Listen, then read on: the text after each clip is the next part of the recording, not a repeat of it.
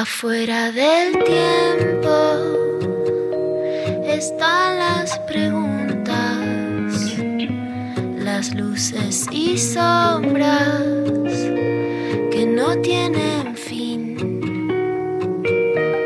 Ahí en la frontera están las señales, besando los bordes por donde hay que ir. Lo intempestivo del tiempo y las formas. Lo intempestivo te vino a buscar.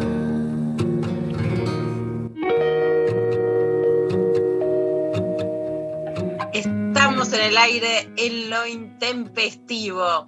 Bueno, un programa especial. Vamos a estar acá acompañándonos en medio de este contexto.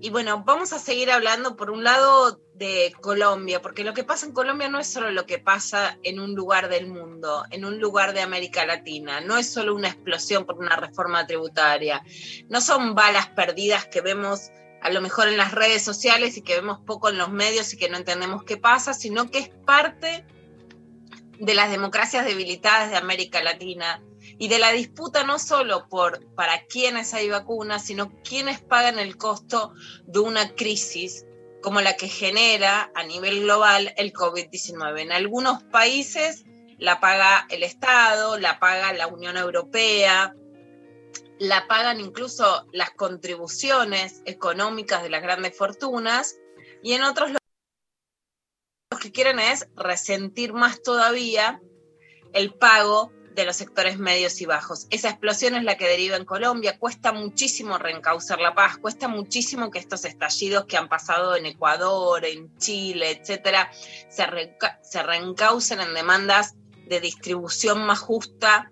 Eh, de otra manera, pero hoy Colombia pasa por este estallido y para entenderlo vamos a estar hablando con Ita María, que es una economista, una feminista que escribió el libro que los privilegios no te nublen la empatía, que es una frase emblemática, emblemática para poder entender cómo pelear por un mundo mejor más allá de lo que te pasa en tus propias narices. Y eso es esencial para hoy pensar América Latina, más allá incluso de lo que nos pasa en Argentina, que ya es un montón, porque estamos en medio de un temblor.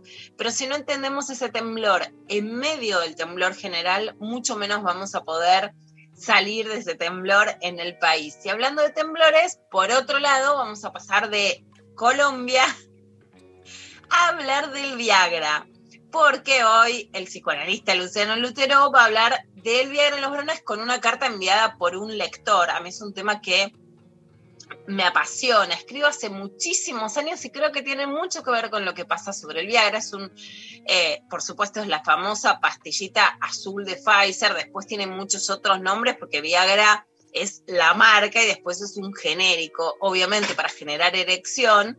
Pero el Viagra lo descubren de casualidad viendo estudios para otros medicamentos y ven este efecto colateral que se convierte en el gran negocio de Pfizer. En la Argentina, y después les vamos a dar algunos datos, es de un uso hiper festivo. ¿Festivo qué quiere decir? Que es para los varones adultos que en realidad ya tienen problemas de erección y con esto pudieron alargar su vida sexual. En general no. Es para quienes creen que tomando Viagra van a tener mejor sexualidad porque van a estar más erectos y lo toman a gran escala innecesariamente. Bueno, por supuesto que cualquiera que tome cualquier droga, qué sé yo, nadie acaba a venir a levantar el dedo y lo va a juzgar, digamos. No, no vamos acá a venir a juzgar a nadie, pero sí claramente representa una metáfora de la sexualidad en donde más que tener confianza y generar lazos, tenés que demostrar. Si tenés que demostrar, tenés que estar muy erecto para que nadie hable mal de vos, para que no se diga, para que no se baje, pero es una erección de la superpotencia. ¿Qué pasó con las vacunas? Que ahora Pfizer también ponía, digamos, está en el centro de la escena por poner cláusulas súper abusivas, bueno, que solo pudieron las superpotencias y algunos países, pero con mucha desigualdad, comprar esas vacunas y además producirlas, porque también se podría, si hubieran liberado las patentes, en un momento en el que Joe Biden está sorprendiéndonos por izquierda, diciendo que está a favor de liberar las patentes, no lo podemos creer, que eh, la potencia es exclusiva. Es exclusiva para quienes pueden pagarla. A mí me parece que entre el Pfizer y lo que pasa con las vacunas hay un puente de dilación en donde supuestamente la, queda el poder para las superpotencias. Pero esa superpotencia te hace más potente, en realidad no, porque justamente lo que venimos hablando es que con las mutaciones, las variantes, etcétera, en realidad quienes se creen más potentes, que están vacunados, también quedan más vulnerables porque la desigualdad no solo es egoísta, sino que también te vuelve más vulnerable, porque al escatimar las vacunas solo para vos, para las superpotencias, dejas que crezcan otras variantes en otros lugares del mundo que en la medida que vos te crees blindado, te empiezan a desblindar. Entonces, a mí me parece que entre el auge, primero que también hay una metáfora, porque si Pfizer hubiera logrado decir, gané tanto con el Viagra, que si ahora hay una epidemia, una pandemia mundial, puedo poner de mi bolsillo para distribuir las vacunas del COVID, bueno, ahí la potencia hubiera tenido un sentido democratizador, ¿no? Bueno, pagamos por el Viagra, pero después, si hay vacunas, ponemos en nuestro bolsillo. Un poco demuestra eso, que la superpotencia no genera más democracia, sino es cuanto más superpotente soy, más me arrogo querer ganar más, ¿no? Una ambición desmedida. Y después que es una potencia falsa, ¿no? Una potencia que puede no estar mal la potencia, por supuesto no está nada mal la erección, pero sí queda ahí con una cosa de solo, para hablarlo muy, muy en criollo, tenerla larga, tenerla muy parada, solo para mostrarlo, pero no para disfrutarla. Así que a mí me parece que hay un gran lazo entre lo que pasa con las vacunas y el Viagra, que es la consigna de hoy. ¿Qué historias tenés con el Viagra? Me interesa muchísimo. ¿La tomaste, la probaste? Te gustó, te fue bien, después no la podías bajar, tenías que entrar de una, te diste cuenta si estuviste con alguien que había tomado Viagra, no te diste cuenta, le pediste que lo tomara y decís, bueno, dale, mirá, aflojá, si es tanto quilombo, a ver, hay una pastillita azul, tomala, no tomes más porque esto es un papelón, es re incómodo, ¿por qué no te gustó si tenés que tomar Viagra? ¿Qué cosas les pasaron con el Viagra? Bueno, voy a saludar a Sofi Cornell. Sofi, ¿cómo estás? Y si nos contás nuestro teléfono. Hola Lu, ¿cómo estás? Buen día. Sí, nos pueden escribir al 11 3939 8888 y nos pueden mandar audios, por supuesto. Así que nada, que se animen y nos cuenten sus relatos, sus anécdotas, sus vivencias o la historia de un amigo también, puede ser. Le pasó a un amigo. La típica. ¿Vos, Sofi, alguna historia con el Viagra? Yo no tengo ninguna historia con el Viagra. No, por ahora, o sea, tal vez alguna pareja, algún chongo tomó y no me di cuenta. O sea, también puede pasar eso, pero no, no, no tengo ninguna para contar en este momento. Eso me entrega muchísimo, ¿viste? A ver si una, si estaba ahí y no, no nos dimos cuenta. Tal cual. Es algo que eh, me intriga claramente, ¿no? Pablo, ¿algo que decir? A ver si Pablo dice algo y también, Sofi, nos pueden escribir por Instagram, por Twitter, por nuestras redes sociales. Obvio, arroba lo intempestivo en Twitter, Facebook, Instagram, ya está posteada la consigna. Obviamente que tal vez en redes se sienten más expuestos, viste que por ahí da como una vergüencita contar. Por eso el, le pasó a un amigo es válido también. Es válido, abrimos el le pasó. Acá Pablo dice, no conozco el Viagra. Nunca, nunca lo viste como una vergüenza, ¿viste? De, decir. Una, alguien que conozco decía, lo escribí en Sextiame, que escribió un montón sobre el Viagra, después les voy a compartir algún pedacito.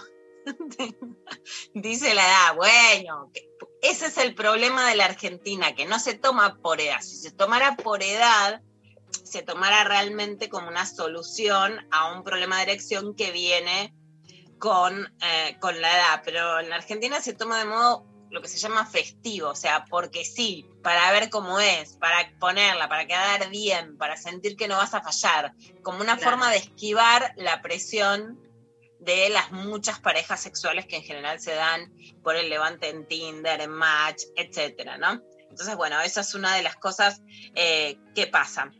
Bueno, vamos a ir al primero de, de uno de los temas. Vamos con Divididos. Y después volvemos con más lo intempestivo.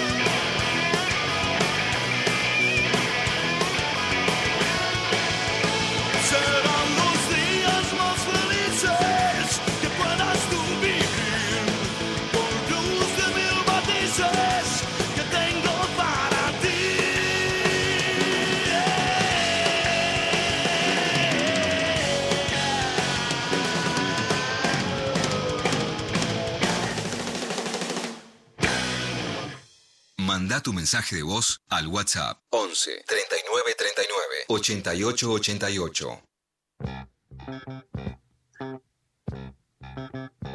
Bueno, Luz, estuvieron llegando mensajes en el corte, ¿eh? Se están A animando. ver, a ver, Sofi, decime. Hola, Intempes por WhatsApp. Eh, mi historia con la pastilla azul. Tenía más o menos 25 años. Tomé media y fuimos a un telo. El pito anduvo fenómeno. El problema fue que me agarró como un calor agobiante que terminé asomado en la ventana. No sé si me perseguí porque lo mezclé con Faso. Muy buena, muy buena. Por eso acá contamos historias, nos divertimos, nadie va a juzgar a nadie, pero me encanta la disociación. El pito una cosa, yo otra cosa. Yo la el pito arriba, yo tomando aire, los, Asomado en la me ventana. los calores, ¿no? Bueno, muy, muy buena historia. Eh, nos dice Ezequiel, tomé una vez para rendir más y estuvo bueno sexualmente, pero me hizo subir la presión. Bueno, es un tema, ahí sí, ya por supuesto, nos, este, hay una advertencia porque justamente la toma excesiva de Viagra y la, y la toma sin control médico, etcétera, puede traer estos efectos colaterales que los conocemos. Ahí, por supuesto, uno hay que tener cuidado. Después, para rendir más, un poco esa es la idea del, del rendimiento. Por supuesto que te puede re gustar, tenerla paradísima y la verdad que puede estar bueno y controlado médicamente arriba. No es que es un programa anti-Viagra. Si te gustó, la pasaste bien, a adelante con todo lo que pueda ayudar a pasarla bien. Pero hay algo en la idea de rendir que es lo que pone al sexo, bueno, en un lugar de examen más que en un lugar de, de placer y de estar relajados. Totalmente. Viste que la historia, vos antes contabas lo de la historia de Pfizer, que en realidad estaba, lo estaban probando para una angina de pecho, que era como un problema cardíaco y no estaba funcionando el resultado y ya estaban como descartando la como la, la- la hipótesis, las pastillas que estaban probando, digamos, en voluntarios, hasta que todos empezaron a decir que tenían erecciones muy frecuentes y ahí empiezan como a descubrir el efecto de la pastilla, ¿no? Exactamente, salió así como de chambona, de nada que ver, de súper casualidad, y se convirtió en el gran eh, en el gran negocio de Pfizer. De hecho, la marca Pfizer hoy es sinónimo de Viagra, más allá de que existen muchos otros sinónimos de Viagra o de Sidanimil, que es la droga en realidad que genera esta erección. Desde hace muchos, pero muchos años que además buscaban un símil Viagra para mujeres. Vos sabés, Sofi, que bueno, estuvo el diario Crítica hace muchos años, hoy, eh, hoy es historia, de hecho, bueno, uno de los financistas fue Richmond, que hoy sería el fabricante de la Sputnik eh, nacional, y en ese momento escribí una columna que se llamó El sexo es agua, así que te estoy hablando hace muchos años, donde justamente criticaba esta idea de buscar el Viagra femenino como, bueno, busquemos otro negocio para decir que vamos a romper con la frigidez, cuando de lo que se trata es que no haya violencia, que haya caricia, que te mojen, etc. Eso no quiere decir que un Viagra bien puesto, un Viagra que te gustó, que la pasaste bien, y eso está genial y está buenísimo, ¿no? Pero sin lugar a dudas, hoy sí hay una cosa más de ir con alguien con la que no tenés confianza, porque la conociste en un match, le quiero demostrar y ahí a veces, bueno, pasan cosas, algunas de las que nos están contando los oyentes y gracias por contarnos y confiar en nosotras. Y me parece que alguien ya se animó a mandar un audio, ¿no, Pablo? ¿Lo tenés? A ver. Nunca tuve ningún problema de erección como para considerarlo al Viagra como algo serio.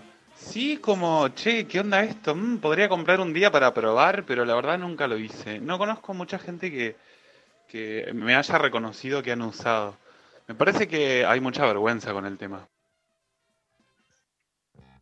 Bueno, me encanta porque también hay una cosa ahí que es solo por problemas de erección. Bueno, no, no es solo por problemas de erección. Pero hay una frase de la época que por eso eh, me gusta mucho escribir sobre este tema, que es me la baja. Vieron que cualquier cosa que pasa, todos, incluso la, muchas veces, y a mí también me pasa, quienes no tenemos pena, estamos diciendo algo que no nos gusta, me la baja. Total. Bueno, yo creo que es una frase de época porque la idea de me la baja es que justamente si las mujeres hacen determinadas cosas que en general es ser más empoderadas, más independientes, decirte algo que no, etcétera, eso te la baja. Y que frente a mujeres que de alguna u otra manera se rebelaron más, tienen más poder, frenan determinadas conductas abusivas o machistas, a los varones se les baja. A eso, entonces, muchas veces los varones que responden es, bueno, si vos no sos la que, eh, la que, mm, la que yo quiero que seas, no me excitas y no sos cogible. Como justamente la demanda feminista no era para que no haya más sexo, sino para que haya mejor sexo. Cuando te dicen que vos la bajás, es algo muy angustiante para la mayoría de las mujeres si es alguien que te gusta o si es una, una idea masiva de que ahora las mujeres dejaron de gustar por eso.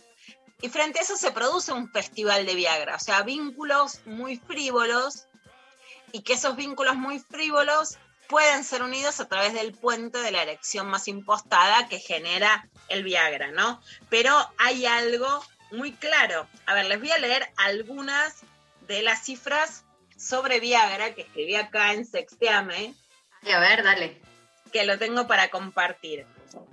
En el 2019 en Argentina se vendieron 38 millones de unidades para endurecerse, según la obra social de farmacéuticos y bioquímicos que contabilizan los fármacos con sildenafil, taldanafil y vardenafil. En Argentina hay un millón y medio de varones que consumen Viagra, aunque también puede utilizarse para otros fines medicinales, además de la erección. Y el 30% son menores de 21 años. Por eso no es que viste, Pablo le decía, no, yo soy, soy joven todavía, pero lo usan un montón de jóvenes, mucho más jóvenes, pero no lo usan porque lo necesitan, porque tienen una disfunción sexual, sino para sentirse más potentes.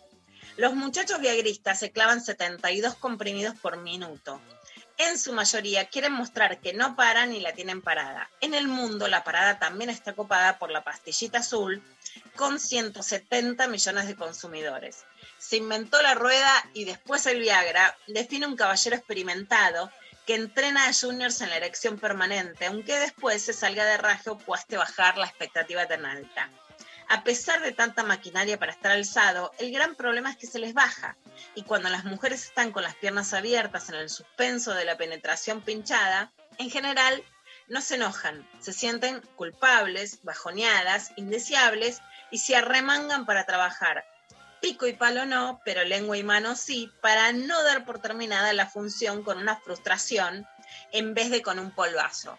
Porque esto, ¿no? Uno de los grandes males de la época es la impotencia, ¿no? Y frente a la impotencia, la otra cara es esto, ¿no? Simular la superpotencia que da el Viagra. En la impotencia y la eyaculación precoz son escenas temidas y comunes, y cuando ocurren de algún modo u otro, lo responsable, ¿quién es? Ella. Es que sos muy linda, argumentamos luego del estallido, es la primera vez que me pasa, le insinuamos a las chicas se afloja el amigo, describe Nahuel Prado, músico, terapeuta y humorista, compañero en Pasaron Cosas en Radio con vos. También le podemos preguntar a las chicas, ¿les pasó la impotencia? Dijeron, che, otra vez sí, tomate un Viagra para, para pasar, Claro. estoy en coma, no sabemos qué hacer, tomate un Viagra. Y el tipo dice, no, yo no necesito. O al contrario, decís, este no le toqué un dedo y ya estaba erecto como lo dijo. ¿Qué Bueno, pasó? invitamos a todos, todas, todos que nos manden audios al 11 3939 8888, mensajes de WhatsApp, por las redes sociales. En las historias, o sea, no queda, son anónimas, así que no vamos a decir nombre, ni usuario, ni nada. Que nos cuenten y compartimos, leemos al aire. Ahí está. Esto es un pedacito, Sofi, de Sexteame que leímos que hablo un montón sobre el tema de la impotencia, porque sí, es una época de hablar mucho de sexo, pero de recurrir mucho al Viagra para tapar lo que genera el desencuentro. Bueno, vamos a un tema, Lu. Dale, vamos a un tema entonces, Sofi, y ahora se viene Paula Mafia.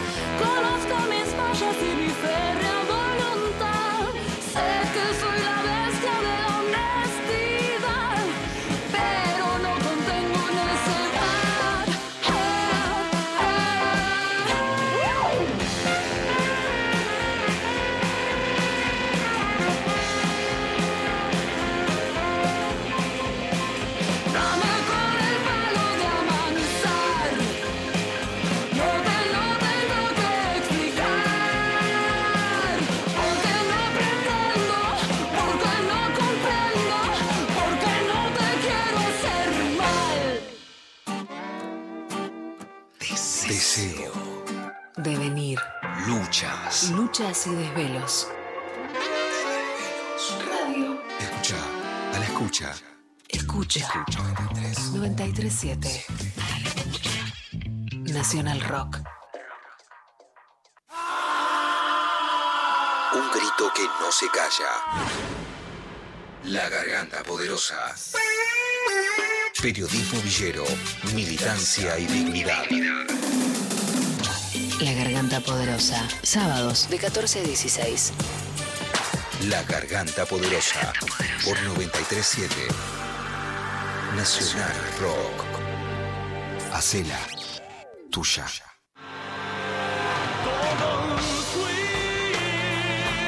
Todos fuimos. Todos somos.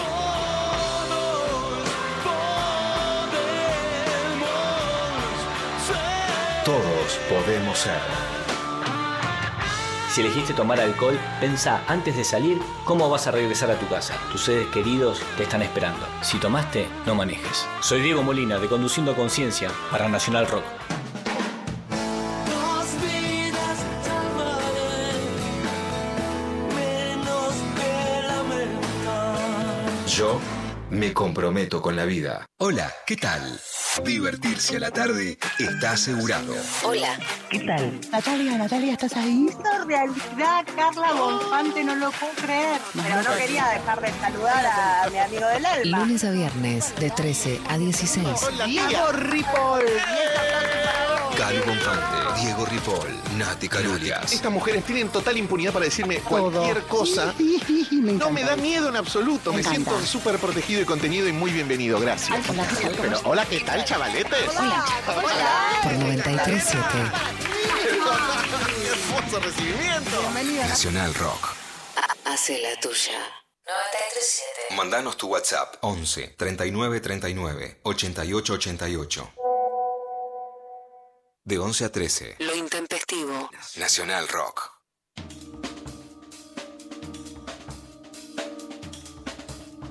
Bueno, volvimos a lo intempestivo y ahora con una invitada muy especial. La verdad que para mí es un orgullo, un honor. Está en Colombia, yo la siento tan cerca como si realmente fuese una amiga.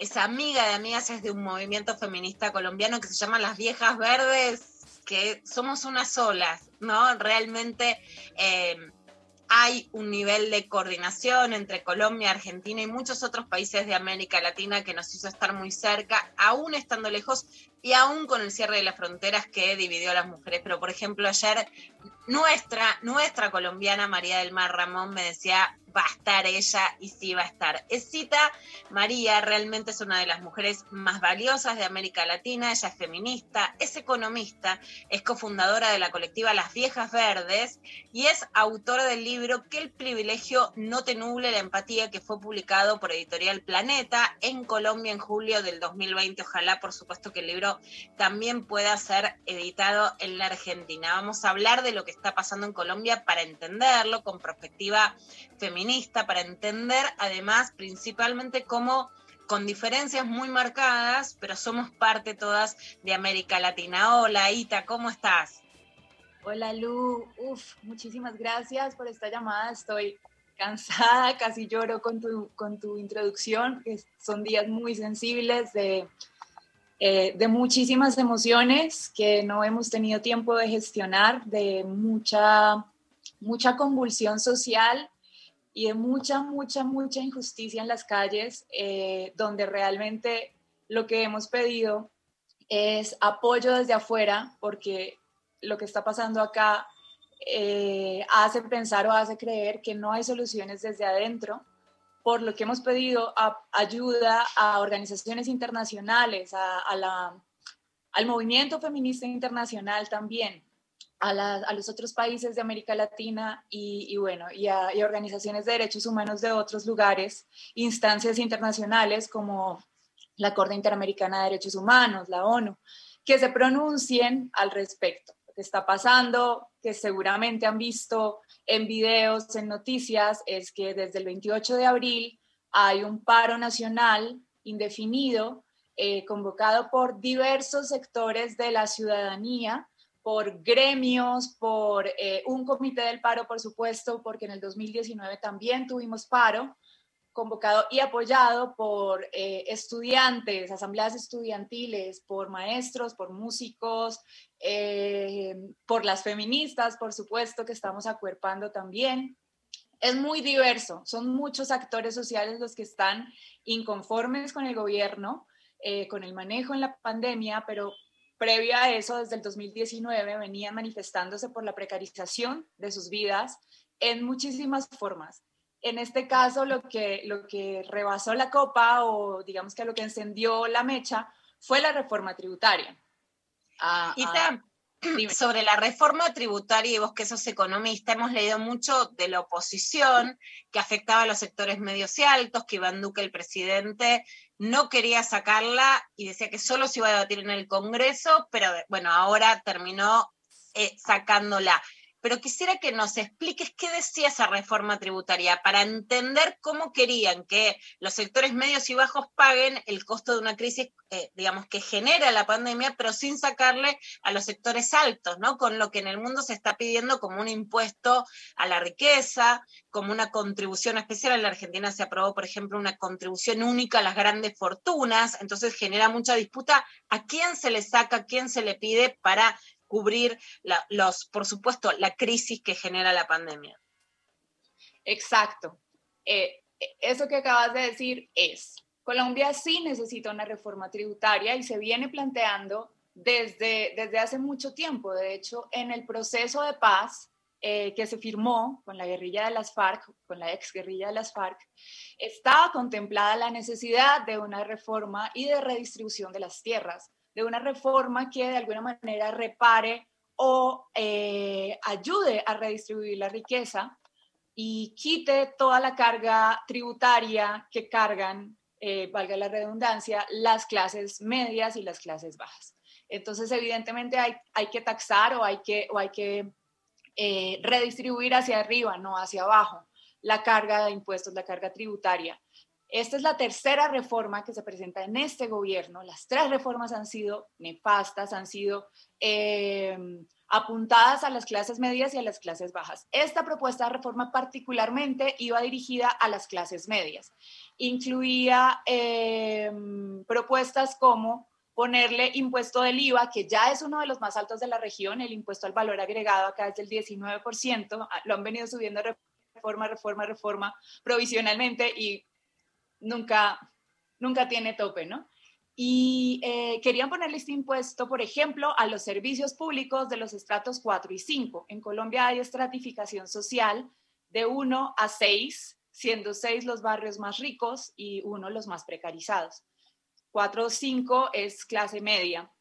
Eh, y querían ponerle, eh, bueno, esta reforma proponía el impuesto del IVA a los servicios públicos, el agua, la luz, el gas, a la clase media. Incluía también la propuesta de eh, ponerle IVA a los servicios fúnebres, los servicios funerarios.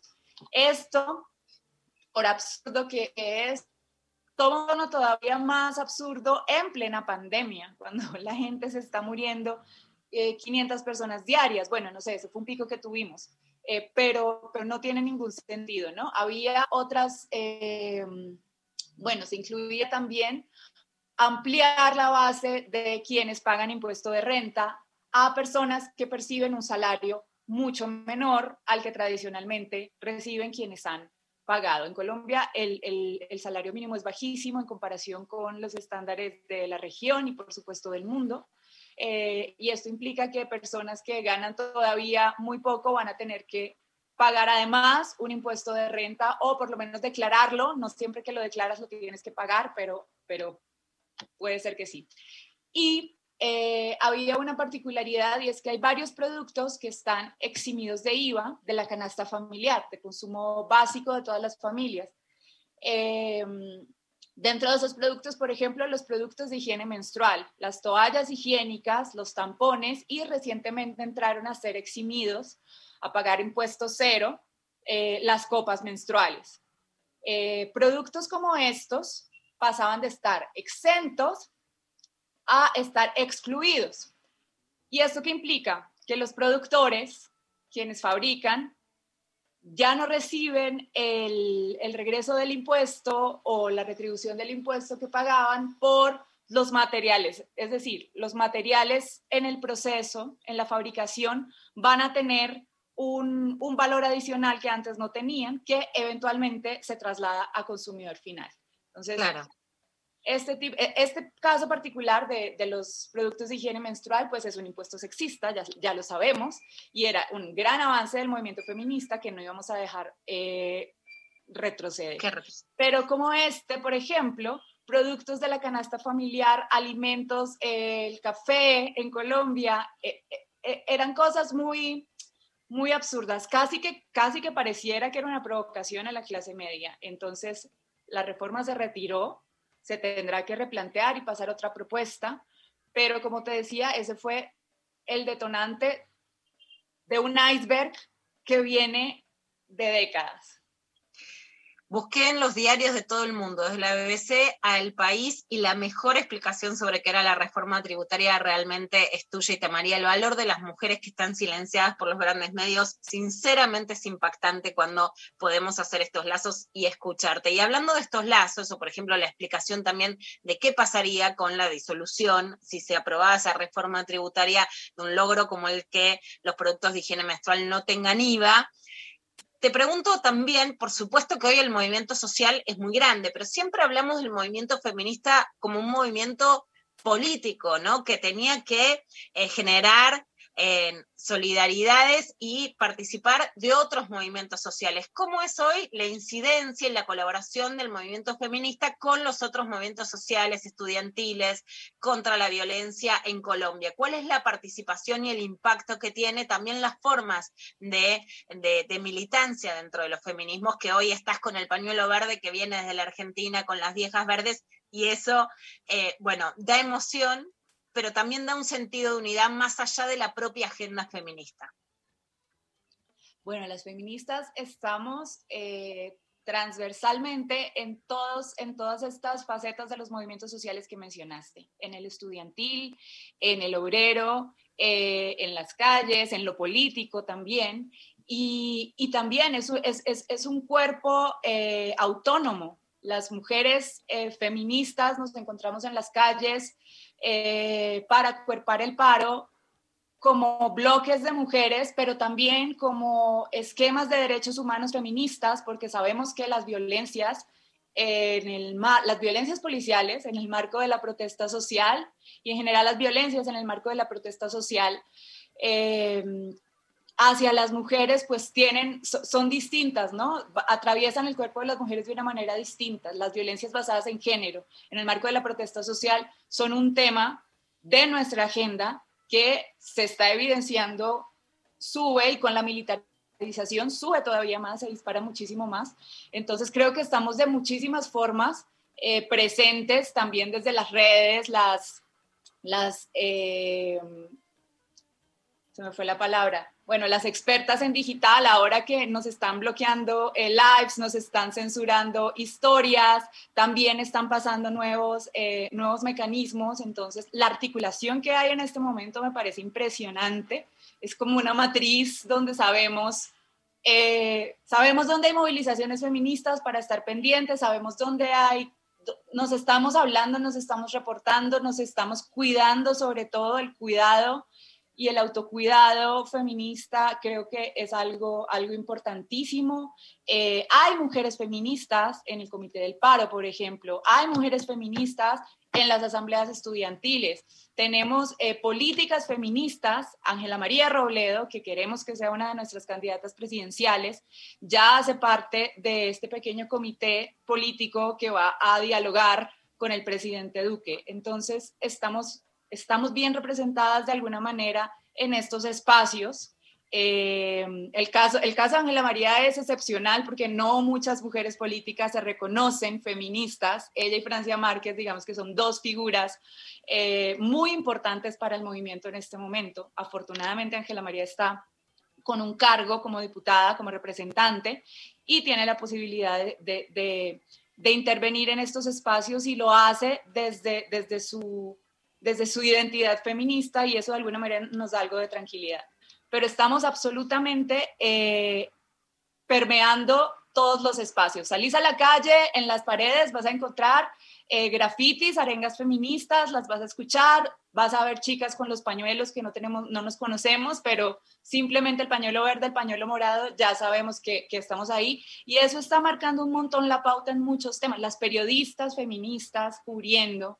Creo que algo, algo que está pasando en este paro es que no podemos confiar en los grandes medios, en los medios hegemónicos, en los medios masivos. Los medios independientes, los medios comunitarios, los medios locales son los que están realmente reportando lo que está pasando y los medios feministas también.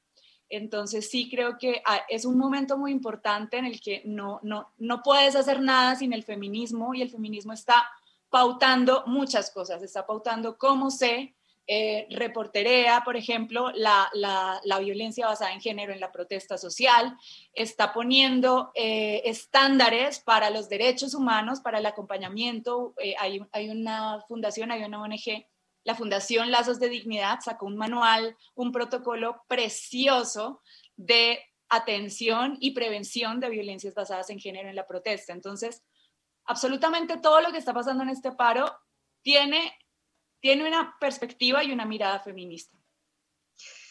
Ita, tu, tu frase emblemática, que es que el privilegio no te nuble la empatía, se hace más carne hoy que nunca. A mí me sorprende y sinceramente me emociona cómo figuras surgidas de las telenovelas colombianas de las que yo soy ultra fan, se han vuelto voceras en este paro, porque además creo que hay algo muy emblemático ahí, que es que las telenovelas quisieron resolver la disputa entre ricos y pobres con una asociación de clase en romances excepcionales, y hoy esas actrices surgidas de las novelas son voceras. Un tuit de Margarita Rosa de Francisco, que se ha convertido en un personaje emblemático en Colombia, le contesta a alguien que le decía que antes era decente y bien educada y qué mal, ahora qué irresponsable y lenguaraz que te volviste, le dice a Margarita, y ella contesta, ser decente y bien educada es seguir compartiendo sin chistar esa mentalidad colonialista y clasista tan propia de la alta sociedad caleña por Cali, donde fue el epicentro de la represión. Por ahí nunca más me verás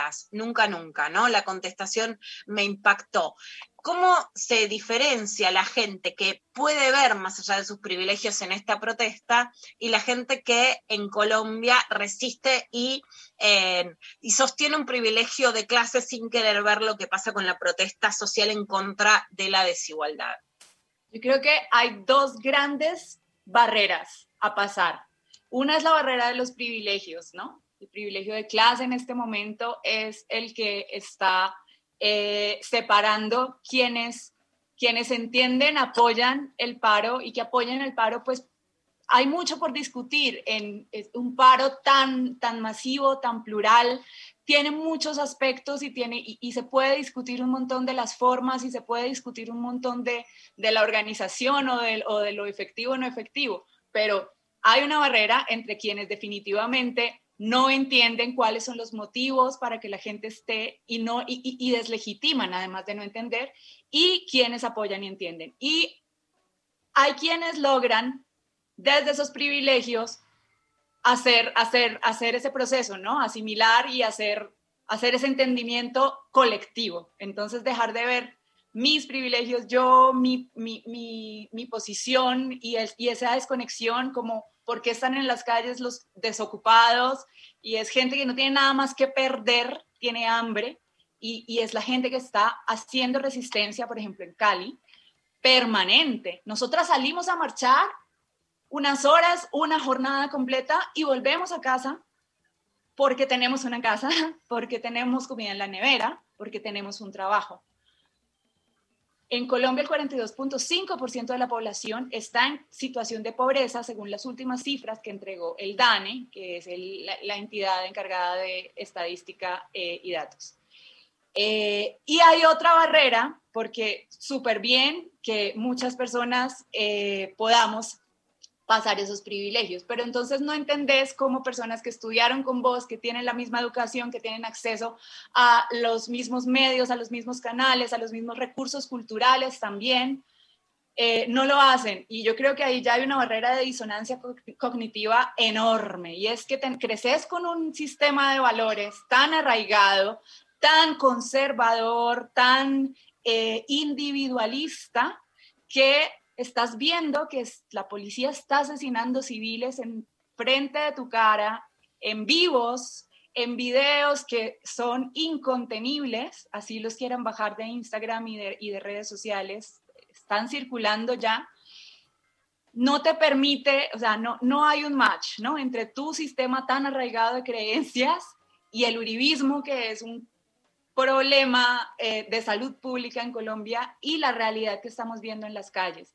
Entonces, desafortunadamente, es, eh, eh, eh, me parece que, que- que la frase también se queda corta en estos momentos, porque, porque claro, hay mucha gente que se puede movilizar a través o a pesar de esos privilegios, o incluso viéndolos como un deber y como una responsabilidad de conciencia social, pero hay también un grueso de la población que no. Lo que está pasando en Cali evidencia eso. Hubo grupos en Cali de personas de eh, estratos muy altos, de alto poder adquisitivo, armándose en bloques de au- autodefensa ciudadana con armas contra los manifestantes, contra la gente que está en las calles haciendo bloqueos, eh, pues porque estamos en un paro y hacen bloqueos y claro que tiene un montón de incomodidades para, para las personas, para la gente de bien, como ellos se llaman. Y, yo decía en estos días es que hay dos Calis y realmente es que hay dos Colombias.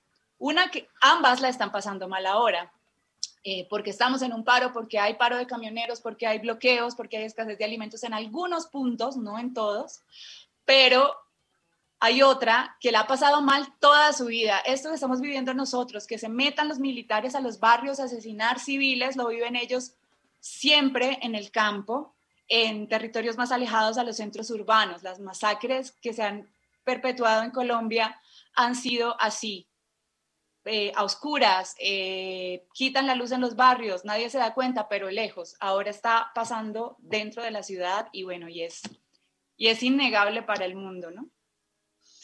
Ita, te hago la última pregunta, porque indudablemente con matices diferentes en la región vemos un debilitamiento de la democracia, pero ayer hubo un- una cumbre, digamos, de las derechas en donde participó el expresidente Mauricio Macri de la Argentina hablando en contra del populismo, ¿no? Es un término que en general se usa para repartir cosas al pueblo más que para otro tipo de autoritarismos, y fue el Foro Defensa de la Democracia en las Américas.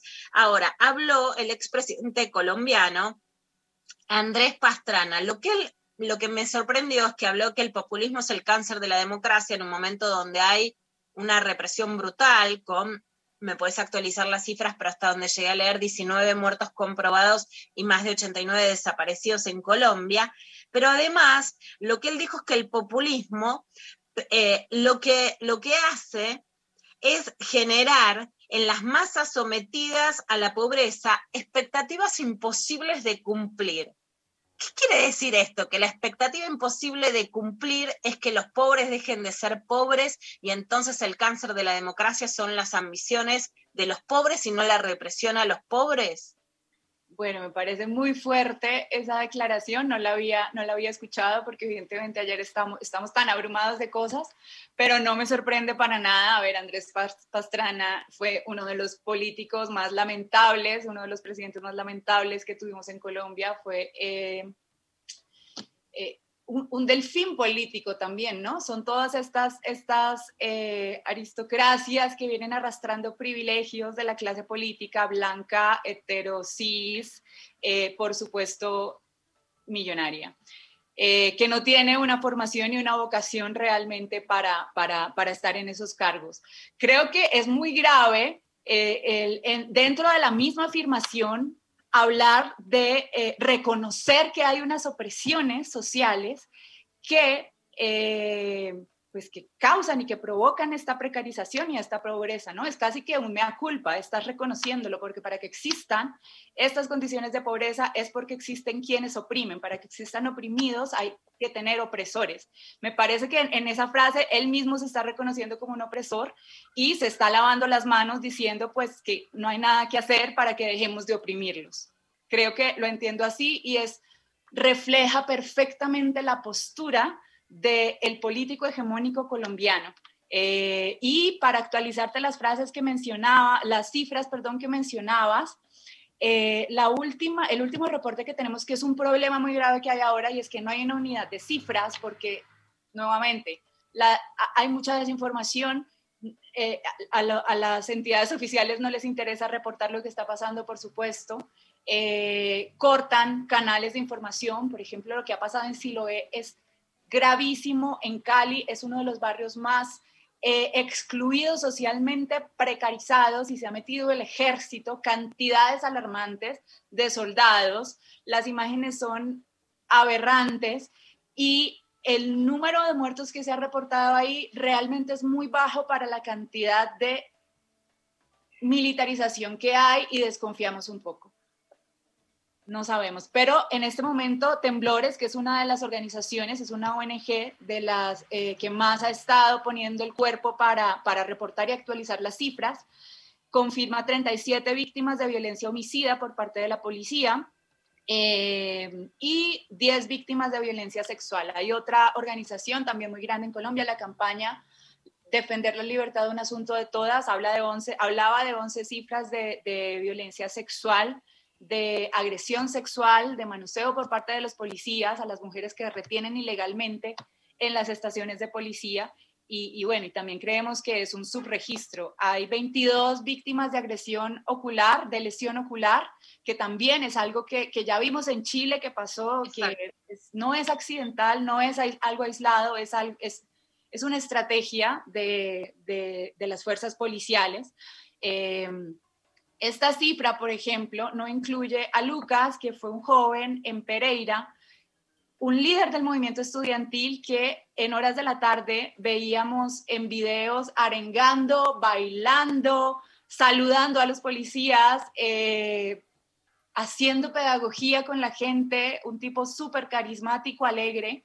Horas después en la noche, porque todo está pasando en las noches después de las seis de la tarde, eh, vemos videos circulando de cómo les disparan desde un carro a él y a otro compañero y bueno, Lucas quedó gravísimo, fue a la clínica, se pidió donación de cierto tipo de sangre, pero fue muy tarde, declararon muerte cerebral y es uno de los chicos, porque no son cifras, son personas que no está incluida, por ejemplo, en estos 37 que reporta eh, temblores. Ellos hablan de 1.708 eh, casos de violencia policial en total, ¿no? Incluidos agresiones físicas que digamos son las menos graves, pues puños, patadas, golpes o agresión eh, psicológica. También hay ciertos hostigamientos que están haciendo, pero igual es, es- todo es grave, pero es muchísimo más delicado, por supuesto, las muertes y las vidas que están, que están quitando y, y noche tras noche sigue subiendo el número, no está parando. Eh, bueno, es realmente Ita conmovedor y cuando vemos la, la cara de los jóvenes asesinados, por supuesto que nos impacta. Eh, le recomendamos a la gente que pueda seguirte en redes y a las cuentas que recomendás. En tu Instagram pe- empecé a seguir a través de las marchas que vos mostrabas, a el paro, arroba el paro suena, por ejemplo, ¿no? En, en Instagram. Y eh, seguimos atentas por eso, con la profundidad que tiene esta protesta en Colombia y con el día a día de lo que va sucediendo con estas democracias que son debilitadas, pero por la represión y no porque los pobres tengan expectativas de que la pobreza no los tape. Así que que el privilegio no te nuble la empatía. Hoy me parece que más que nunca es una bandera que vos también contás cómo se replica en marchas. Es un libro editado por Editorial Planeta en Colombia. Ojalá que llegue a la Argentina, pero siempre lo podemos buscar y un gusto realmente en estas circunstancias aún tan dolorosas escucharte. Gracias, Lu. Realmente sentimos muy, muy cerca eh, este acompañamiento, este apañe. Eh, sabemos que ustedes también están acuerpando desde allá y bueno, y sabemos que hay una preocupación legítima por, por transmitir lo que realmente está pasando y les agradecemos enormemente eh, a ti, a la Radio Nacional Argentina, a María del Mar, que sé que está también escribiendo y, y- y difundiendo en sus redes y, y bueno, y a todo el pueblo argentino que es un ejemplo para, para nosotros de resistencia y de cambio y de que esa pobreza sí puede cambiarse, que no es un, no es un designio permanente. Muchísimas gracias, Ita. Un beso muy grande. Y a todo el pueblo colombiano. Hablamos entonces con Ita María, realmente ella es una de las pensadoras más lúcidas del movimiento feminista colom- colombiano, del colectivo Las Viejas Verdes, es economista y es autora del libro Que el privilegio no te nuble, la empatía, publicado por Editorial Planeta. Vamos ahora a escuchar una canción, porque las mujeres también están en la calle, en, en Colombia y en toda América Latina, como Mon Laferte, que fue parte del movimiento de protesta en Chile, que después quiso ser procesada por sus videos justamente, y si, y si logró no ser procesada fue gracias a la solidaridad y al movimiento internacional. Eh, Hicieron esta canción hermosa con Gloria, Te- con Gloria Trevi, Mon Laferte, que se llama La Mujer.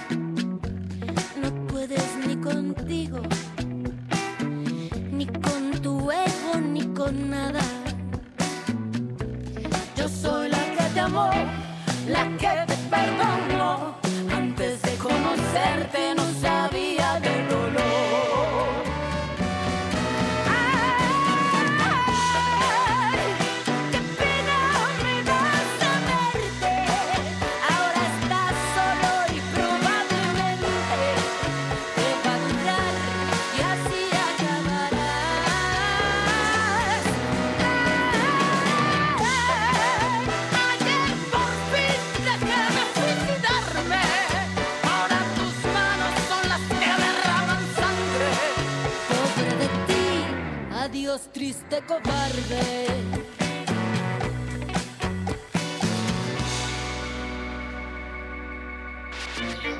La Bala de Noticias con Luciana Pecker.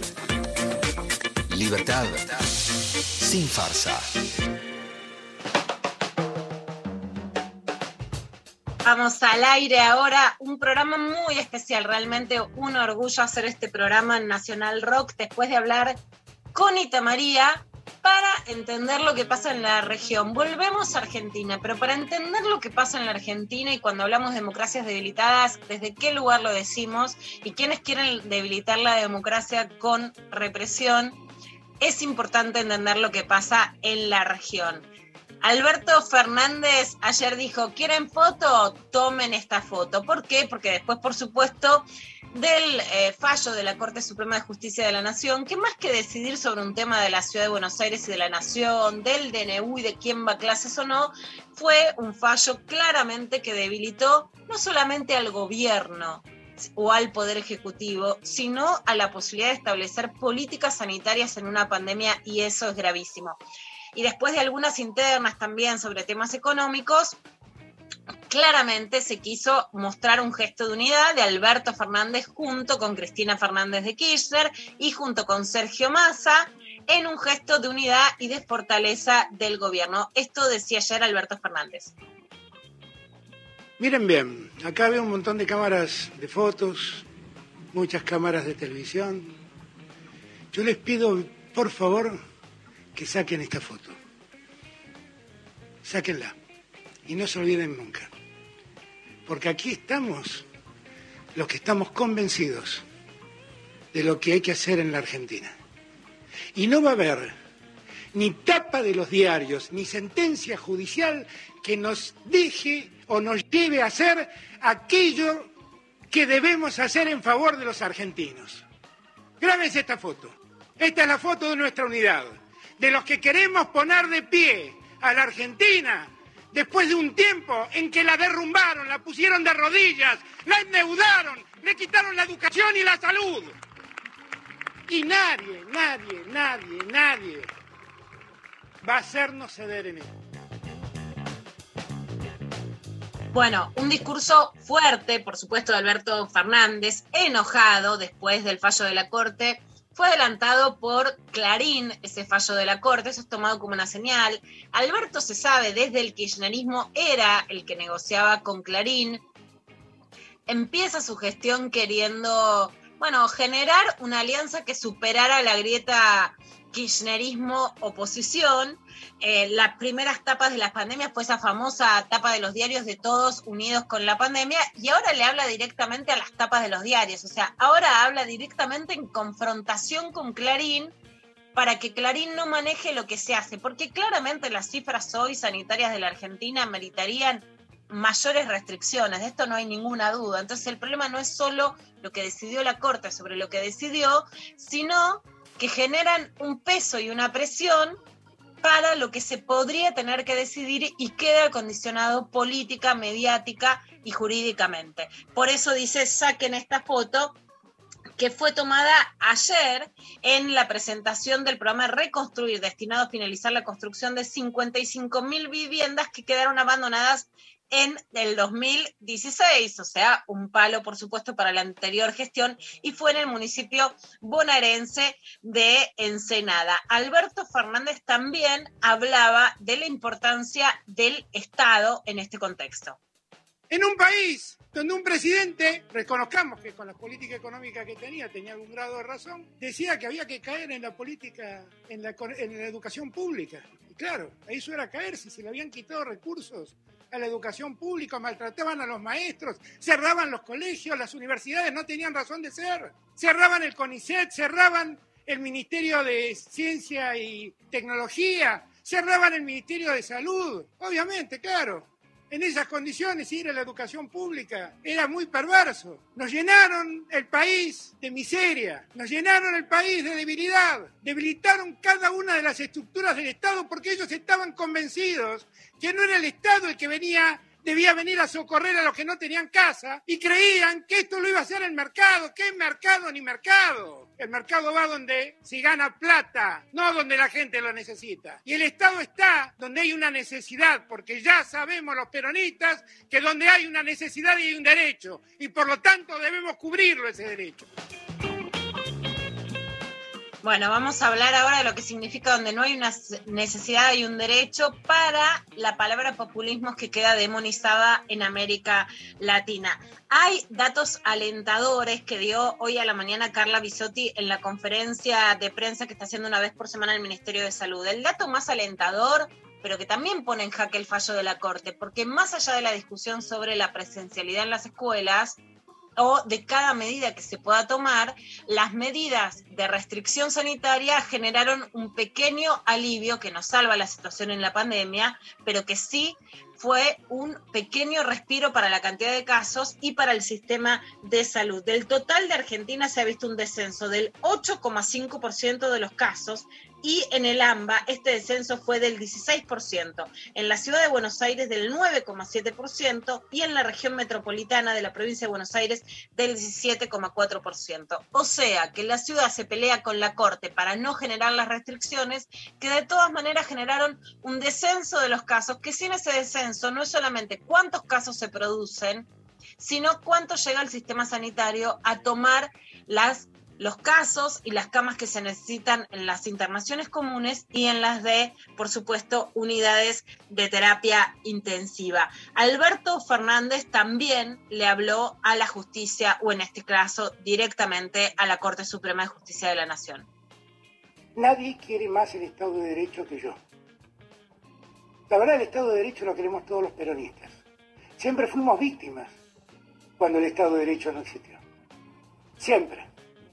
Y siempre que gobernamos, ni Néstor, ni Cristina, ni yo, nadie mandó a un juez a perseguir o mandar a encarcelar a alguien.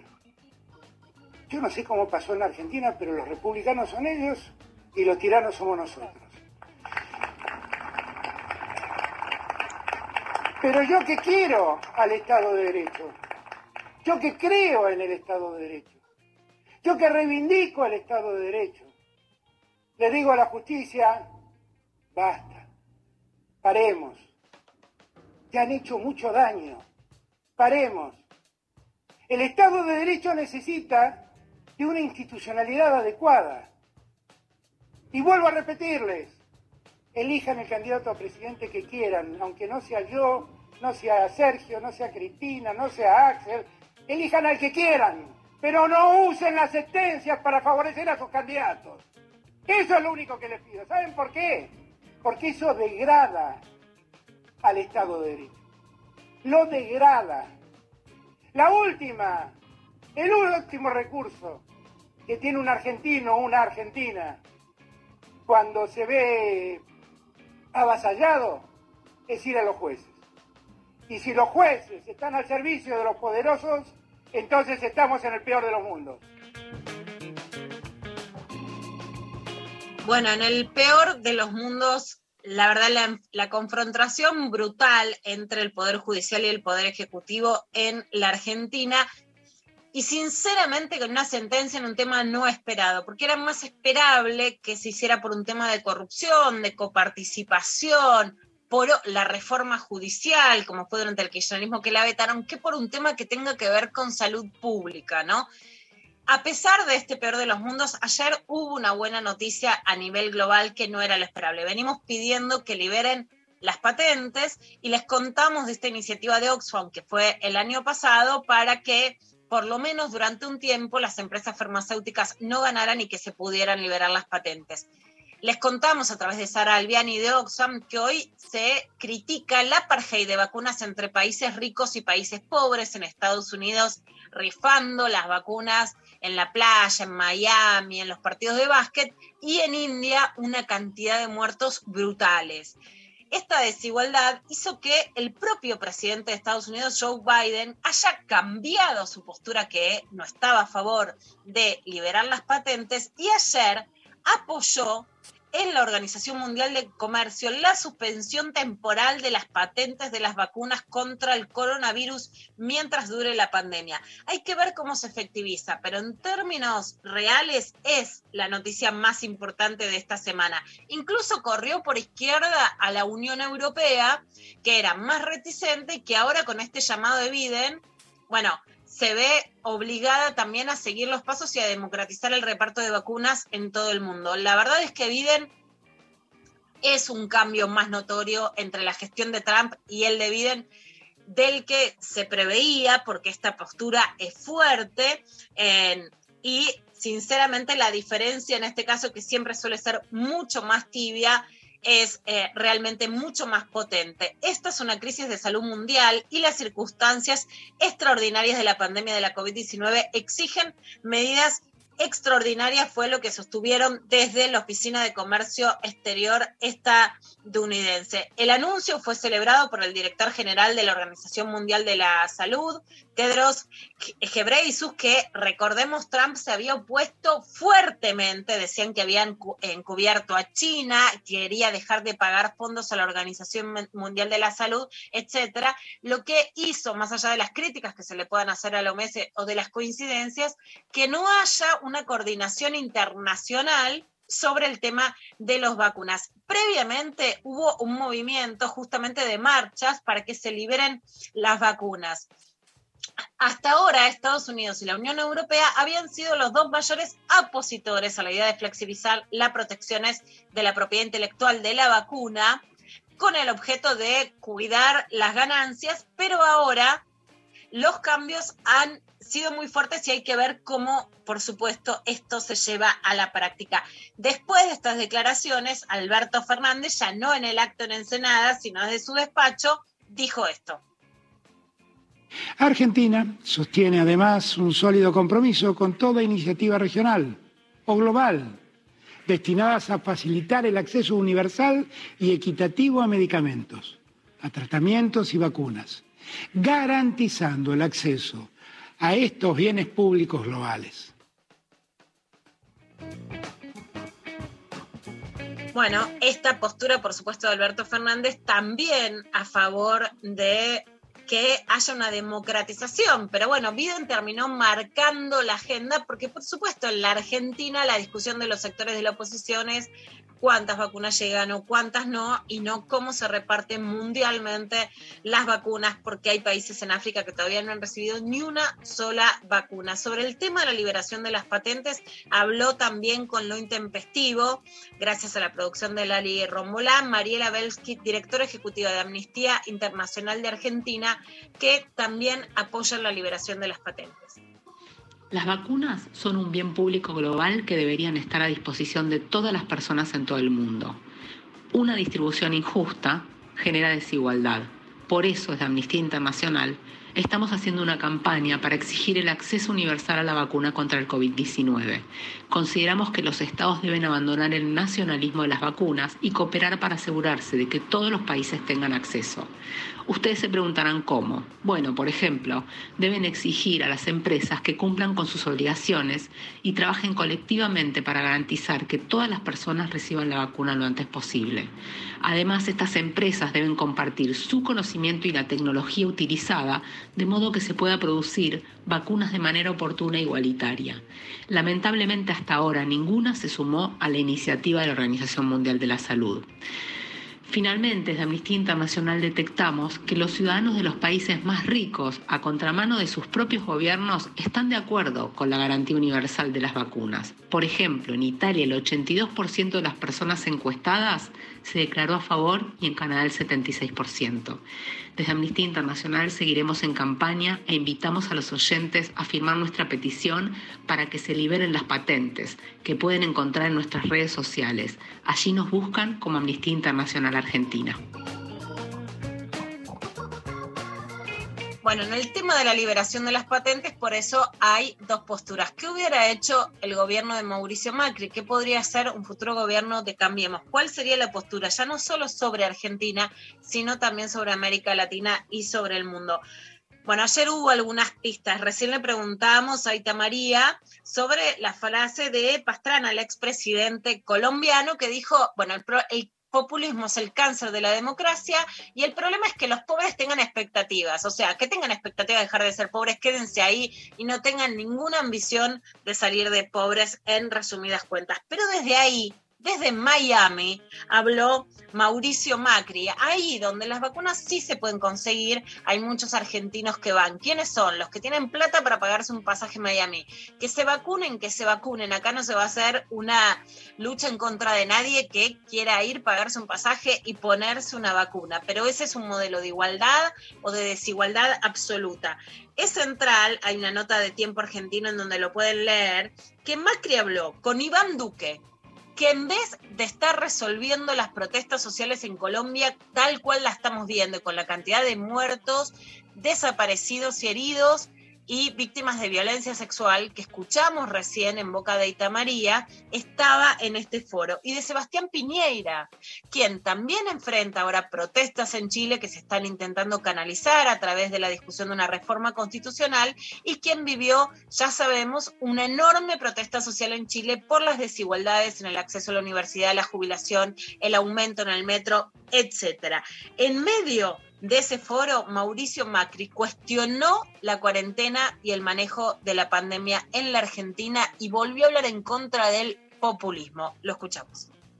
Tercero, claramente, es el populismo, que es algo que realmente azota nuestro continente, mi país. Ya no más las democracias mueren por un golpe de Estado, sino que ahora el proceso es dirigentes que ganan una elección y desde adentro del sistema empiezan lentamente a corroerlo, a debilitar el sistema institucional, a cercenar la libertad de expresión, a atacar la independencia del Poder Judicial, relatando las dificultades que está teniendo la democracia en Argentina. Está amenazada claramente por un comportamiento que busca debil- debilitar el sistema de independencia del Poder Judicial, violando la Constitución y violando los derechos humanos. Y todo lo disfrazan bajo la figura del lofer. Desde que han vuelto al poder, ellos se han dedicado a perseguir periodistas, a perseguir jueces, a amenazarlos, a perseguirme a mí, a mi familia, a otros integrantes de- del gobierno. Y el año pasado en Guatemala, lo dije que el, el coronavirus era menos peligroso que el populismo. Ahora he encontrado una combinación aún más peligrosa, que es el populismo conduciendo una crisis sanitaria. En el caso de nuestro país, nos han llevado a la cuarentena más larga del mundo, en la ineptitud Hay una frase que no entiendo, que es a perseguirme a mí y a mi familia. ¿En qué momento la familia de Mauricio Macri fue perseguida o si es perseguirlo, seguir algunas causas judiciales o decir que, por ejemplo, se jugaba al tenis durante la presidencia de la nación con jueces que decidían en causas que lo involucraban directa o indirectamente. Pero realmente no entiendo qué parte entra la persecución a Mauricio Macri o a su familia en un continente en donde si se habla de persecución realmente se habla de amenazas de amenazas graves.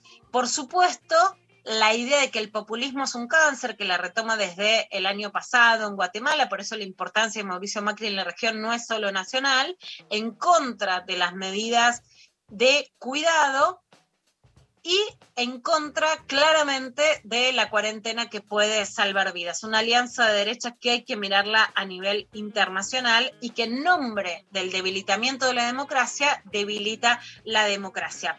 Por eso volvemos como en un circulito para entendernos de manera circular lo que está pasando a Colombia. En este caso el periodista colombiano, investigador y académico Omar Rincón hizo un tutorial que les recomiendo de 10 pasos para entender lo que pasa a Colombia en el sitio de Anfibia, la revista que la pueden encontrar en Instagram.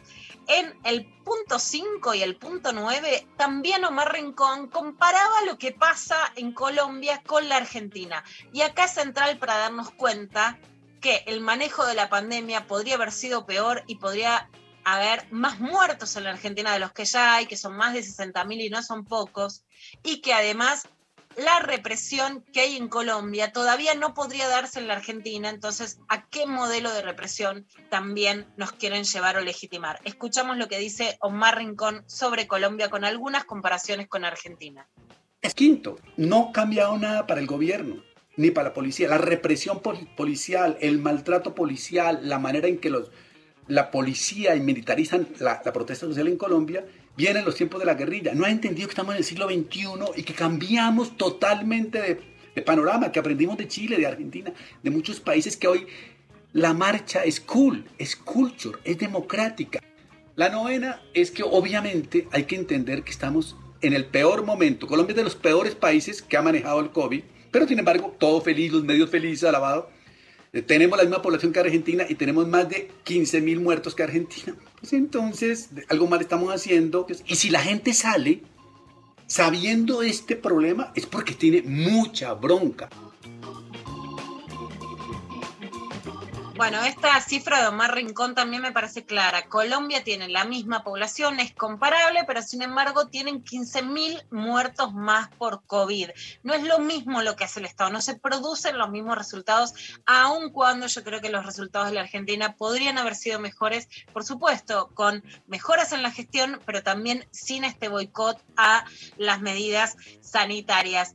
Sofi, terminemos la clavada de noticias por hoy. Le recordamos a las oyentes y a los oyentes los números donde nos pueden dejar mensajes. Vamos, anímense, cuéntenos nuestras, sus historias con el Viagra, hablemos de todo que hay que levantar y no solo con la pastillita azul esta jornada. Queremos terminar bien arriba, así que 11 3939 8888, audios de WhatsApp, menos de dos minutos, por favor, porque estuvieron llegando algunos audios como de cuatro minutos. Y bueno, ahí Pablo estuvo lidiando, así que por favor reduzcan sus anécdotas y pueden ser también escritas, pueden ser a través de nuestras redes sociales, arroba lo intempestivo en Instagram, Twitter, Facebook. Nos escriben y leemos al aire. Ahí está, seguimos leyendo historias de Viagra después de este pantallazo de actualidad y ahora vamos con un temita más fuerte de Rayos Láser y Lucas Martín. Ya no soy el despertador, ya nadie lo entiende. El día se me diluyó otra vez. Escucho otra conversación, vecinos de enfrente. Son mi único contacto real con el ser.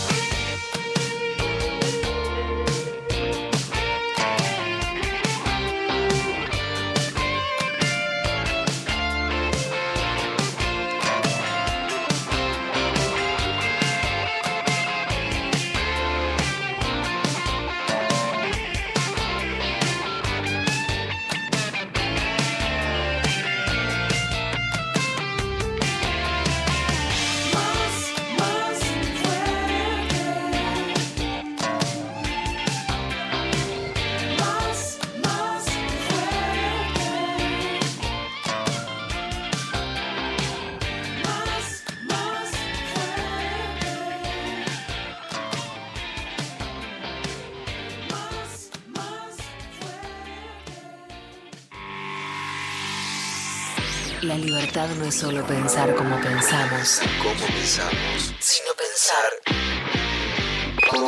¿Cómo piensa el otro? Radio a la escucha. Escucha, Escucha. Escucha. a la escucha. 937. Nacional Rock. De chico supe que no era hijo biológico de quienes me criaron. Durante años no hice nada con eso. Ya de grande, Vanina, mi compañera, me dijo que podía ser hijo de desaparecidos. Pero algo me frenaba. La culpa, el miedo. Luego nacieron mis hijas y pensé que no podía dejarles algo como esto sin resolver. Y me animé a dar el paso. Anímate a dar el paso. Si naciste entre 1975 y 1980 y dudas de tu identidad o sabes de alguien que puede ser hija o hijo de desaparecidos, comunícate con Abuelas de Plaza de Mayo o con sus redes en las provincias. 11 15 40 31 09 20. Hola, ¿qué tal? Divertirse a la tarde está asegurado. Hola. ¿Qué tal? Natalia, Natalia, ¿estás ahí? Esta realidad, Carla Bonfante, no lo puedo creer. Pero no quería dejar de saludar a mi amigo del alma. Lunes a viernes de 13 a 16. Diego Ripoll. Gal Bonfante, Diego Ripoll, Nati Carulias. Estas mujeres tienen total impunidad para decirme cualquier cosa. No me da miedo en absoluto. Me, siento súper protegido y contenido y muy bienvenido. Gracias. Hola, ¿qué tal? ¿Cómo Pero, hola, ¿qué tal, chavaletes? Por 93.7. Hermoso recibimiento. Nacional Rock. Hace la tuya. 93.7. Mandanos tu WhatsApp 11 39 39 88 88. El camino real al conocimiento de las actividades de nuestras mentes. Con Luciano Lutero. ¿Qué tal? ¿Cómo va? Fue, fue medio espirituoso, ¿viste la presentación, Lu? Sí, tiene- Muy místico. ¿Cómo va eso, Lu? ¿Todo bien? ¿Cómo estás, Muy chicas? bien, Lu. Te voy a decir todos los chistes fáciles porque me encantan los chistes fáciles sobre sexo. Hoy muy arriba, estamos con toda, vamos a hablar de Viagra. Yo vivo, hace muchos años que escribo de Viagra, igual me gustan mucho los chistes, ¿no? Lu, vos hablaste y escribiste mucho sobre Viagra en diferentes libros. Para los varones y las mujeres que quieran decir, bueno, no me animo a mandar un mensaje, contar mi historia, pero quiero leer más sobre el Viagra, sobre qué me pasa, sobre qué significa. ¿En qué libros pueden encontrar? Yo te leí sobre el Viagra en Galanes Inmaduros de Letras del Sur, que es Exacto. En ese libro seguro que, que el subtítulo es entre el sexting y el Viagra y después en el fin de la masculinidad también. ¿no? Es un tema re importante porque además te diría que hay muchas consultas actuales, son las que empezaron a aparecer en los últimos años, de varones que después de haber tomado Viagra mucho tiempo, ¿no? Dicen, bueno, y ahora quiero dejarlo, ¿no? Este, porque ya me acostumbré a que solamente, ¿no? Entonces hay algo ahí de un trabajo psíquico, mental, no hecho, ¿no? Porque, bueno, en definitiva el Viagra vino como... Estamos hablando siempre de varones jóvenes, ¿no? Digamos, me refiero a aquellos a los cuales la, el, órgano, por llamarlo de alguna forma, no, no tiene una disfunción fisiológica, ¿no? Son los casos de impotencia psíquica, por llamarlo así. De hecho, bueno, tenemos justamente una, una carta de alguien, una notita que nos llegó, un mail, ¿no? de Tomás, de 31 años, que nos mandó una pequeña historia, que la elegí, llegó el martes, ¿no? Este, yo había pensado en otra, ¿no? Pero después cuando llegó esta dije, no, vamos a tomarla y ahora vas a ver por qué no. te conquistó un poco el Viagra entonces. Me conquistó. Sin duda. Bueno, vamos a leerlo y ahí te, te explico por qué elegí esta. Dice Tomás, hace tiempo que arrastro un problema, voy a ser directo. No se me para siempre cuando estoy con una chica. Tomé Viagra varias veces, pero ya me da paja seguir haciéndolo, jajaja. El tema es que me sigue pasando. Fui a un médico que me dijo que es de la cabeza, que me pongo nervioso, pero tampoco me sirve mucho que me digan que me relaje. Por ejemplo, el viernes próximo, es decir, mañana, tengo una cita y ella va a venir a mi casa. ¿Qué hago si no tomo la pastilla? Bueno, motivo importantísimo por el cual elegí esta carta de Tomás es porque tiene una cita mañana. Entonces tenemos que darle nuestra ayuda para ver cómo va a ser mañana. Nos pide algún tipo de sugerencia, consejo, análisis para ver cómo se las arregla con la cita de mañana cuando ella va a ir a la casa de él y él está viendo qué hace, si toma la pastilla o no, está con este conflicto. Yo te pido mí- psicología sí. express, Lu. No, no podemos aguantar muchos años de psicoanálisis, la cita es el viernes. Esto es una urgencia. Exacto. Así que vamos a responder a la urgencia. Primero me encanta que Tomás, ¿no? Como sea, se presente de esa forma como alguien directo. ¿no? Para mí siempre el modo en que alguien se, se presenta o presenta su consulta dice mucho acerca de su actitud, de su posición, de aquello que le pasa. Y de hecho, ¿no? en el psicoanálisis es común ver que, que un pequeño detalle muestra la trama de todo el conjunto. O sea, voy a subrayar en principio esta autopresentación que él hace. Dice, voy a ser directo, no siempre se me para cuando estoy con una chica. Por otro lado, siempre cuando escuchamos a alguien, hay una imagen que se nos viene a la cabeza a los analistas, ¿no? Digamos, el analista no es alguien que solo escucha y decodifica sentidos, sino que también, ¿no? Digamos, nos invaden imágenes, tenemos como algún tipo de afección de nuestro cuerpo cuando escuchamos. Y a mí me, cuando yo leía la, la carta de Tomás y él decía, ¿no? Hace un tiempo que arrastro un problema, ¿no? Digamos, la imagen que se me vino es de algo pesado, ¿no? Digamos, arrastrar algo, ¿no? Es como realmente, ¿no? Este, una, Una imagen piedra. de algo no escucho ahí también este punto donde él está muy afectado por esto. ¿no? Hace tiempo que arrastro, estar arrastrando algo, ¿no? Sin duda es un esfuerzo de más. Y acá viene como él nombra esto que le pasa. Dice, no siempre, se- no, no se me para siempre, perdón. ¿no? Leo bien la frase porque tiene su importancia. ¿no? Tomás dice, no se me para siempre. Y yo quiero detenerme en esta frase, porque denota, muestra una expectativa. De hecho, me gusta mucho la estructura de la frase. Cuando los psicoanalistas hablamos del inconsciente, no es que pensamos que hay un inconsciente profundo, oculto en alguna parte, con intenciones y deseos oscuros. El inconsciente es la forma en que hablamos. Y lo que me gusta es que Tomás dice, o Tomás no dice, mejor dicho, no siempre se me para, sino que pone en otro lugar el adverbio, y esto es para llamar la atención. Tomás dice, no se me para siempre. Si uno quisiera ser un correcto hablante del idioma castellano, uno diría, no siempre se me para, ¿no? Pero uno cuando ubica el adverbio en el final, y esto es lo que hace Tomás cuando habla espontáneamente, y esa es la magia del inconsciente, el inconsciente es que hablemos de una forma en la que de repente podemos estar diciendo algo más de lo que pensamos que decimos, yo escucharía el no se me para siempre y escucharía ese para siempre. ¿Qué expectativa tiene Tomás en esto? ¿Qué es lo que quisiera que se le pare para siempre? ¿No? Digamos, no es un deseo un tanto omnipotente, quiero que se me pare para siempre. O quisiera que algo sea para siempre en el encuentro con una chica. Porque lo que me parece significativo, la observación, la intervención que yo le haría a Tomás en este punto, es que da la impresión de que él quiere hacer del sexo, o sea, de que se le pare, una especie de garantía. Como si la idea de que algo no funcione implicase una pérdida o, lo contrario de un para siempre, es un nunca más. En otro punto, el planteo de Tomás me parece que es esclarecedor cuando él me parece que viene nombrando un conflicto en esto que arrastra, un conflicto de impotencia, pero que claro, sin atravesar el desafío que impone la posibilidad de no poder, porque, y esto quiero decirle a Tomás, no es lo mismo el hecho de no poder que quedarse impotente. No poder es una posibilidad siempre. Ahora, cuando nos impotentizamos frente a no poder, es otra cosa. Y me parece genial que Tomás nos muestre cómo a veces poder, sin que importen los medios, poder a cualquier precio, como cuando él toma la pastilla, ya que lo dice, literalmente lo dice de una forma muy linda, dice, me da paja seguir haciéndolo, y yo le diría, está muy bien, porque hacerlo de cualquier manera es una paja más. ¿No? Y entonces es un buen motivo ese para buscar otra manera. Creo que Tomás esto ya no lo quiere para su vida y esta me parece una gran iniciativa y por eso creo que tenemos que ayudarlo. Coincido con él en que hay conflictos y por eso creo que ahí está la diferencia entre la respuesta de un médico y la respuesta de un psicoanalista.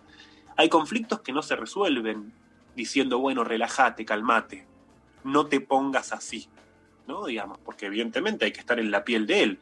Y de hecho que un conflicto sea de la cabeza no quiere decir que sea cuestión de ponerse las pilas, poner ganas y ya está.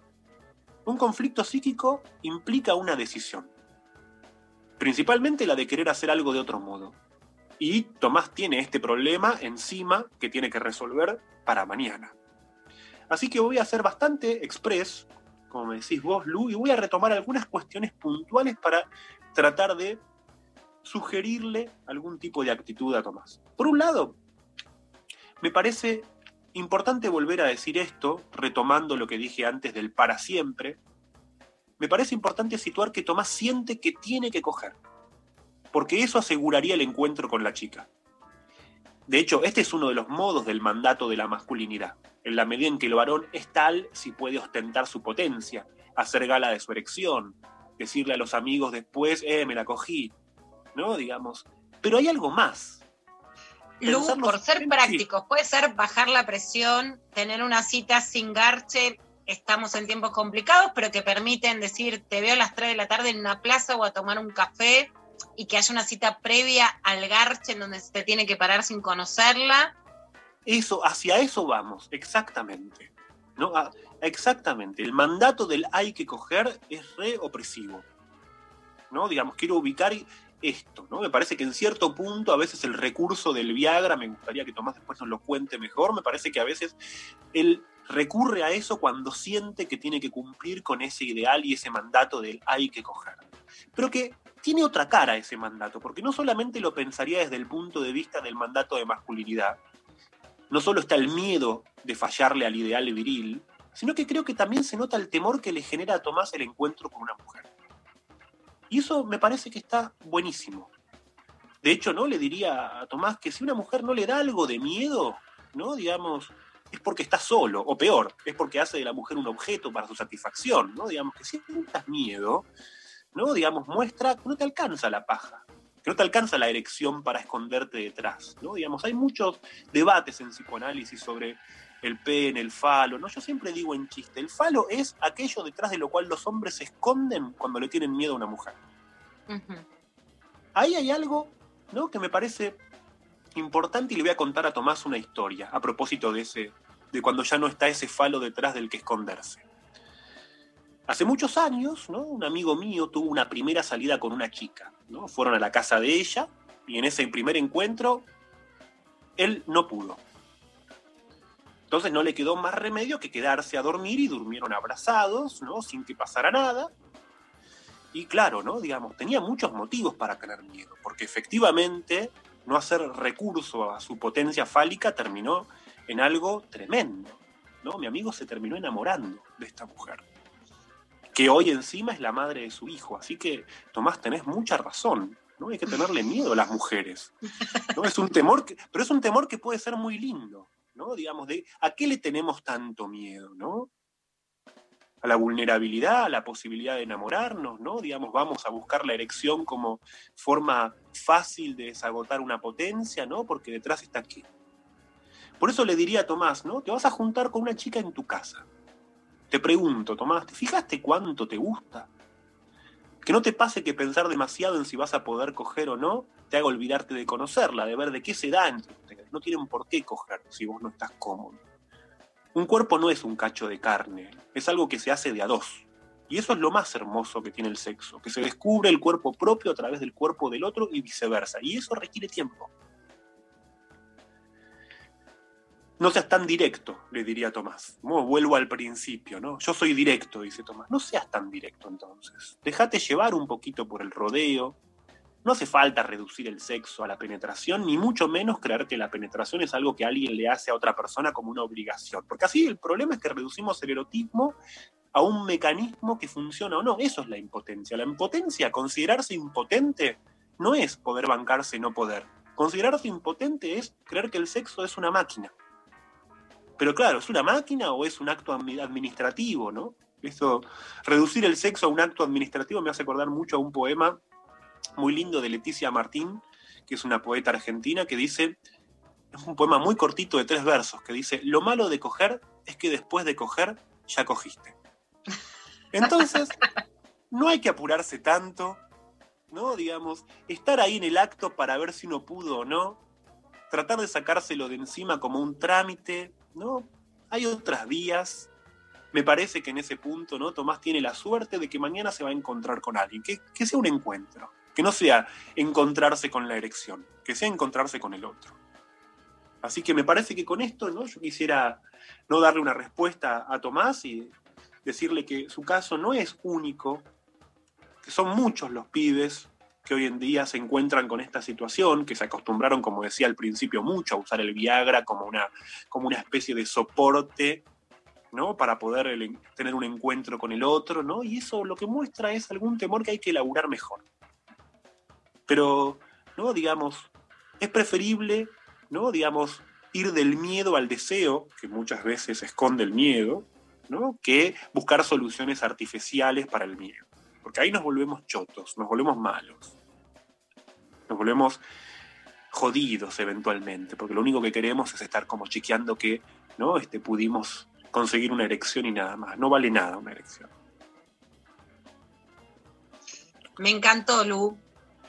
Yo voy a sacar los cinco tips de, de- de todos tus consejos que serían bancar el miedo porque puede ser erótico, no ir tanto al grano y sí a los rodeos, ir al encuentro no solo con la penetración, comprender que no estás solo y que hay otros varones a los que les pasa lo mismo.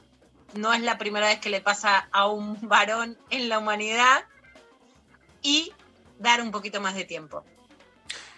Totalmente. Y el tiempo es re importante si pensamos que el encuentro con un cuerpo, con otro cuerpo, es siempre un encuentro con algo desconocido. Entonces el miedo ahí no es algo infundado. ¿no? Digamos, el encuentro con otro cuerpo, cuando además el cuerpo del otro nos afecta, nos toca, ¿no? Digamos, es un cuerpo que nos inquieta. ¿no? Nuestro cuerpo se modifica, ¿no? Digamos, con otro aprendemos a conocer nuestro cuerpo de otra forma. Nuestro cuerpo deja de ser el cuerpo conocido. También nuestro cuerpo se vuelve extraño para nosotros mismos. Y el erotismo es fundamentalmente tiempo. La erección es un minutito. Vuelvo al, para siempre, ¿no? Del que, del que partimos. No se me para siempre, ¿no? Volvería, bueno, el para siempre es estático, ¿no? Estático como una erección. Lo que es para siempre queda fuera del tiempo, ¿no? No, mejor algo más del encuentro contingente, transitorio, un ratito, lo que podamos, lo que nos salga. Y en todo caso, nos volvemos a ver en otro momento. Nos volvemos a ver, me encanta, Lu. Y mira, llegó un mensaje de audio que tiene también una consulta para vos, así que te la pasamos Dale. para que la escuches. Hola a todos. Bueno, Luciano, mi consulta es la siguiente. Estoy en pareja con un varón cis hace 14 años, una hija. Nos llevamos bien en líneas generales, pero él está muy ausente eh, y mucho en red y coqueteando con contactos de redes sin llegar a nada, pero eso a mí me afecta y mucho porno y eh, yo sé que él me prometió que lo iba a dejar de hacer, pero es difícil.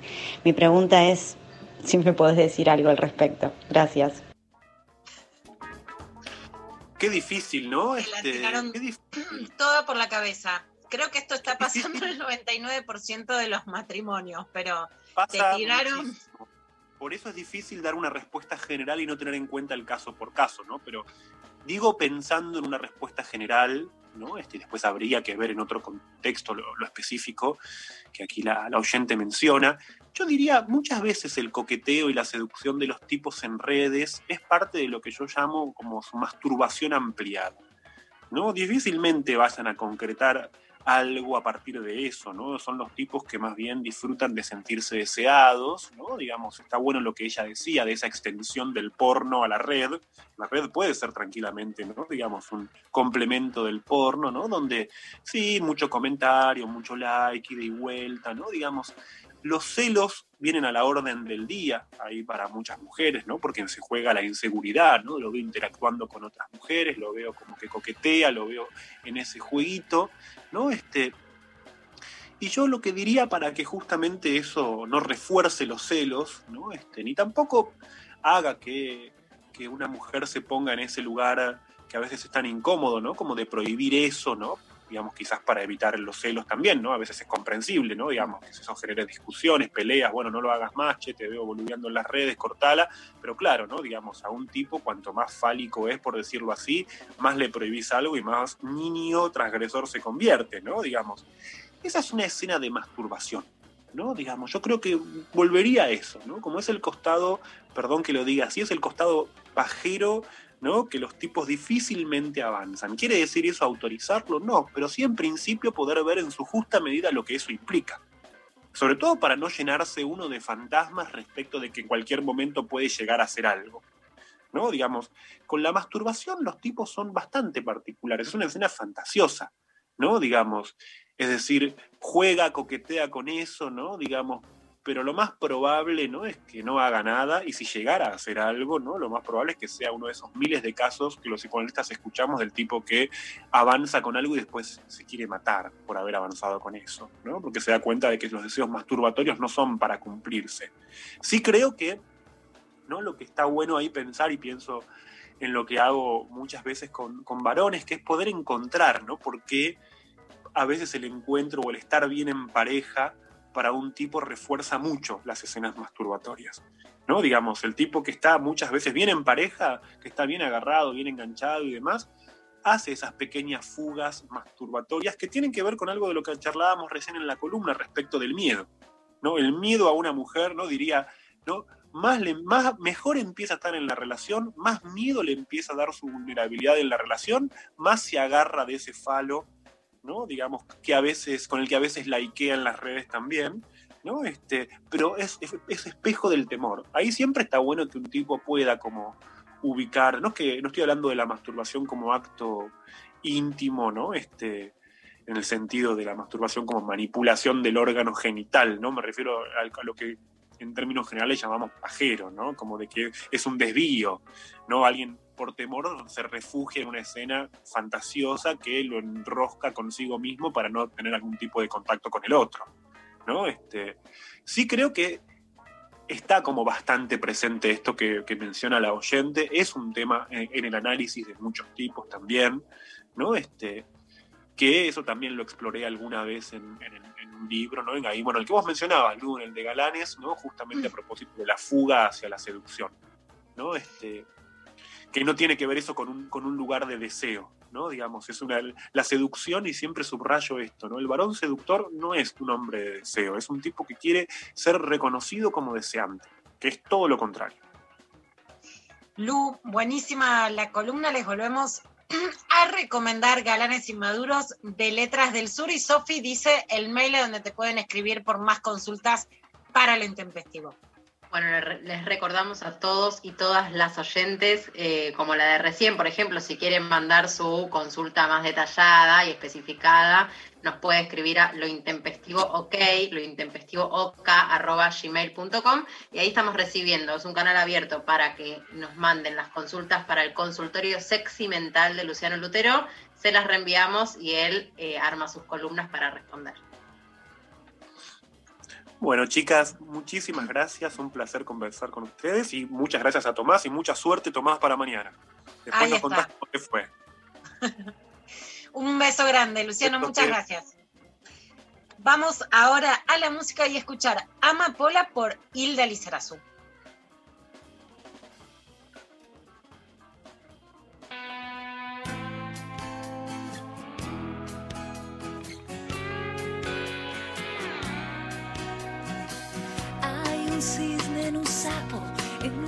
Escarabajo que vuela hacia mí. Yo te puedo ver, alta y sin miedo. Hay una bailadora que danza en el fondo de un pozo sin fin. Yo te puedo ver,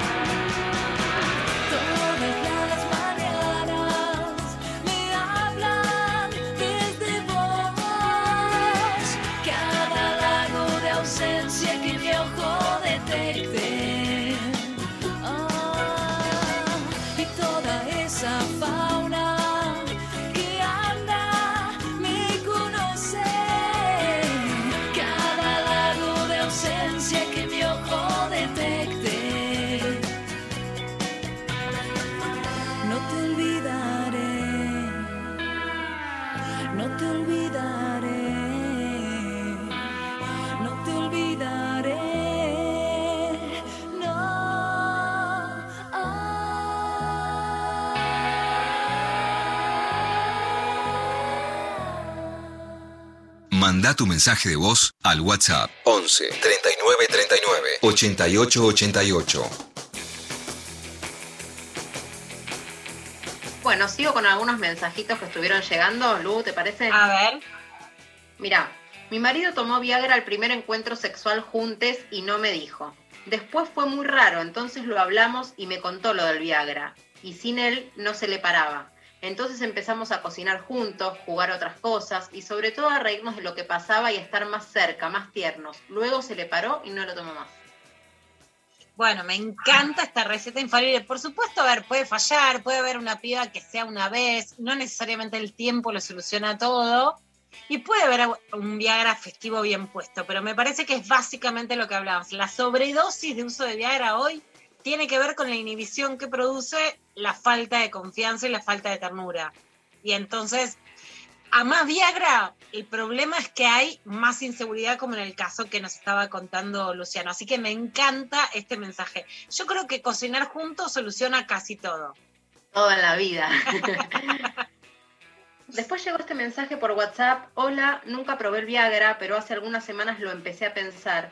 Desde hace unos años me pasa que cuando me involucro sentimentalmente con una mujer, en el primer encuentro sexual se me para, pero en pleno act- acto sexual se me baja ya que el deseo sexual desaparece por un recuerdo de abuso sexual que sufrí en mi infancia y recordé 20 años después.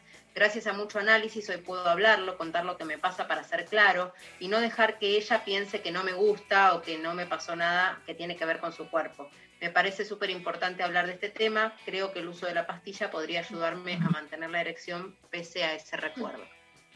Bueno, por supuesto que estamos hablando de casos y de historias muy complejas que, como hablamos con Luciano, tienen todo un marco de subjetividad y también tienen todo un marco médico, ¿no? En el que no podemos, digamos, arriesgar un comentario muy breve en la radio. Pero sí lo que quiero decir son dos cosas, que es muy importante que los varones puedan hablar de sus experiencias de abuso, porque en general la experiencia del abuso de lo que tilda el varón es de que es poco masculino si fue abusado. Entonces, ¿qué puede haber un lazo ahí? Yo en lo personal les recomiendo mucho los grupos de adultos por los derechos de la infancia, que además está Sebastián Cuatromo, porque me parece importante hablar y poder reflejar la experiencia con otros varones sobre la sexualidad. Yo creo que la palabra es muy sanadora y confío mucho en eso. Y por otro lado, que si un, un Viagra o cualquier otro medicamento, pero en este caso para generar potencia sexual, yo diría consulte con el médico, pero puede ser, si es usado para tapar, no hablo del abuso y entonces tapo con el Viagra, eso está mal. Ahora, si puede ayudar frente a una situación orgánica que queda como herida de un trauma, por supuesto que ahí, bienvenido. Creo que quedó algún audio, ¿no, Pablo, para escuchar?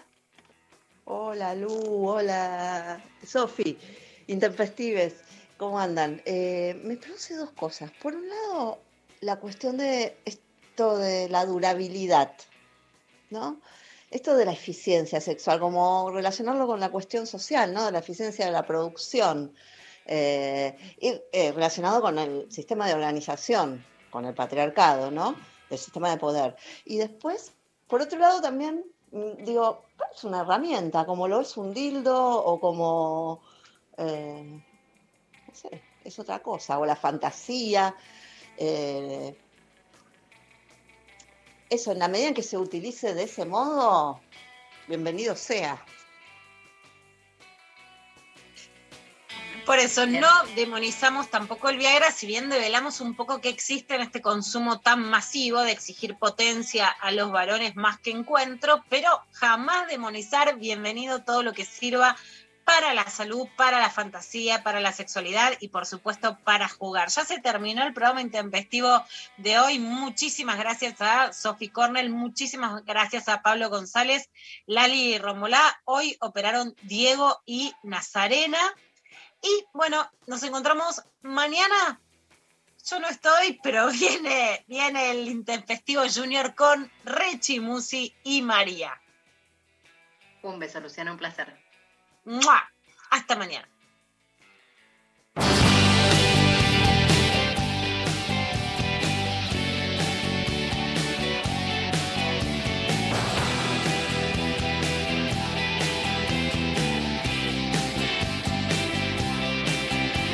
¿Cuál es aquel camino que tengo que tomar? Si solo hay un destino al que puedo llegar. Si siempre viajé solo y siempre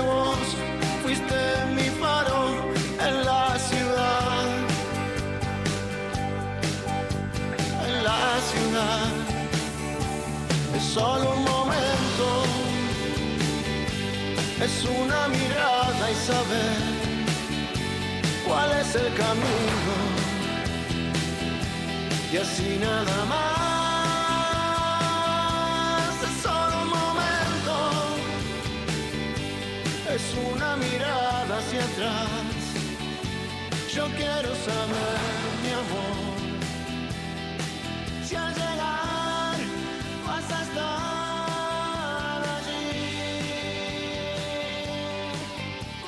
allí, vas a estar allí.